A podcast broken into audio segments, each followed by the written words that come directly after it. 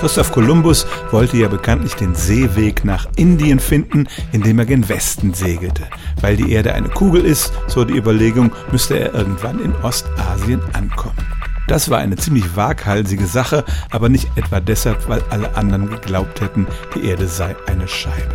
Das war zu Kolumbus-Zeiten keine verbreitete Meinung. Schon die alten Griechen haben bewiesen, dass die Erde eine Kugel ist und haben sogar den Umfang ziemlich genau berechnet.